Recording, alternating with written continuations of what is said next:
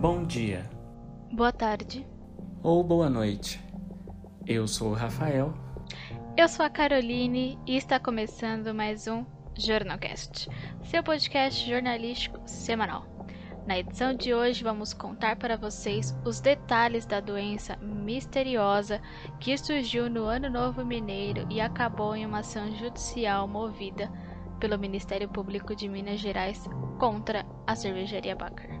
Em janeiro de 2020, após as comemorações de Ano Novo, algumas pessoas foram internadas com sintomas similares, entre eles insuficiência renal grave e alterações neurológicas. 29 pessoas tiveram a contaminação confirmada. Algumas delas ficaram com sérias sequelas e 10 vieram a óbito após consumirem cervejas da marca, especialmente com os rótulos Belo Horizontina e Capixaba.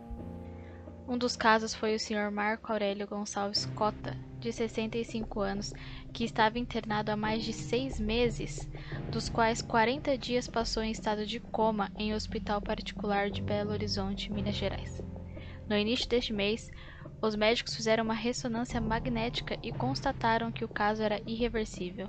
Segundo a Polícia Civil, o corpo foi encaminhado ao Instituto Médico Legal da capital mineira.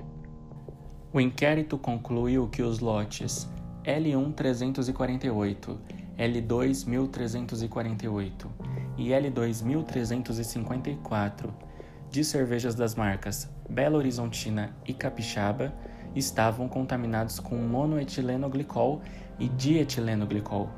Houve falha na solda de tanque, provocando um vazamento das substâncias tóxicas que eram usadas no resfriamento do produto, contrariando as instruções do próprio fabricante do equipamento adquirido recentemente pela cervejaria. A polícia descartou a possibilidade de sabotagem. O MAPA, Ministério da Agricultura, Pecuária e Abastecimento, interditou a fábrica de cervejas e solicitou o recolhimento de todas as cervejas que foram fabricadas a partir de outubro de 2019.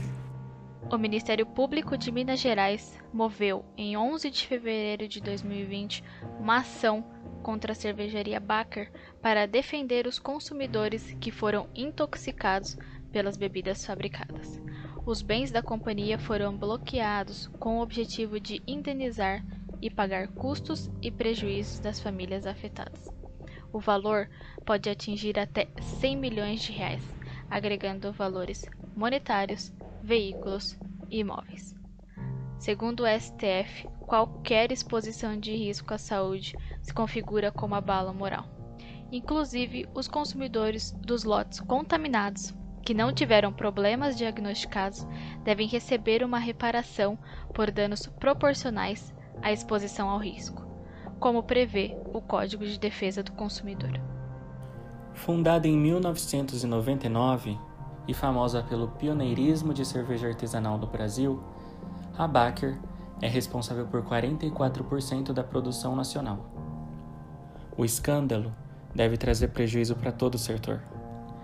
A diretora de marketing da empresa fez um apelo para que os consumidores não julgassem as outras marcas pelo ocorrido com a Baker. Com o consumo de cervejas artesanais crescendo 20% ao ano, o professor de gestor de crise, Marcos Hiller, comenta: O caso Baker deve macular a categoria como um todo. Minha esperança é que essa mancha de óleo no oceano se dissipe o mais rapidamente possível. Essa foi a notícia extraordinária dessa edição. O Jornalcast fica por aqui e até a próxima.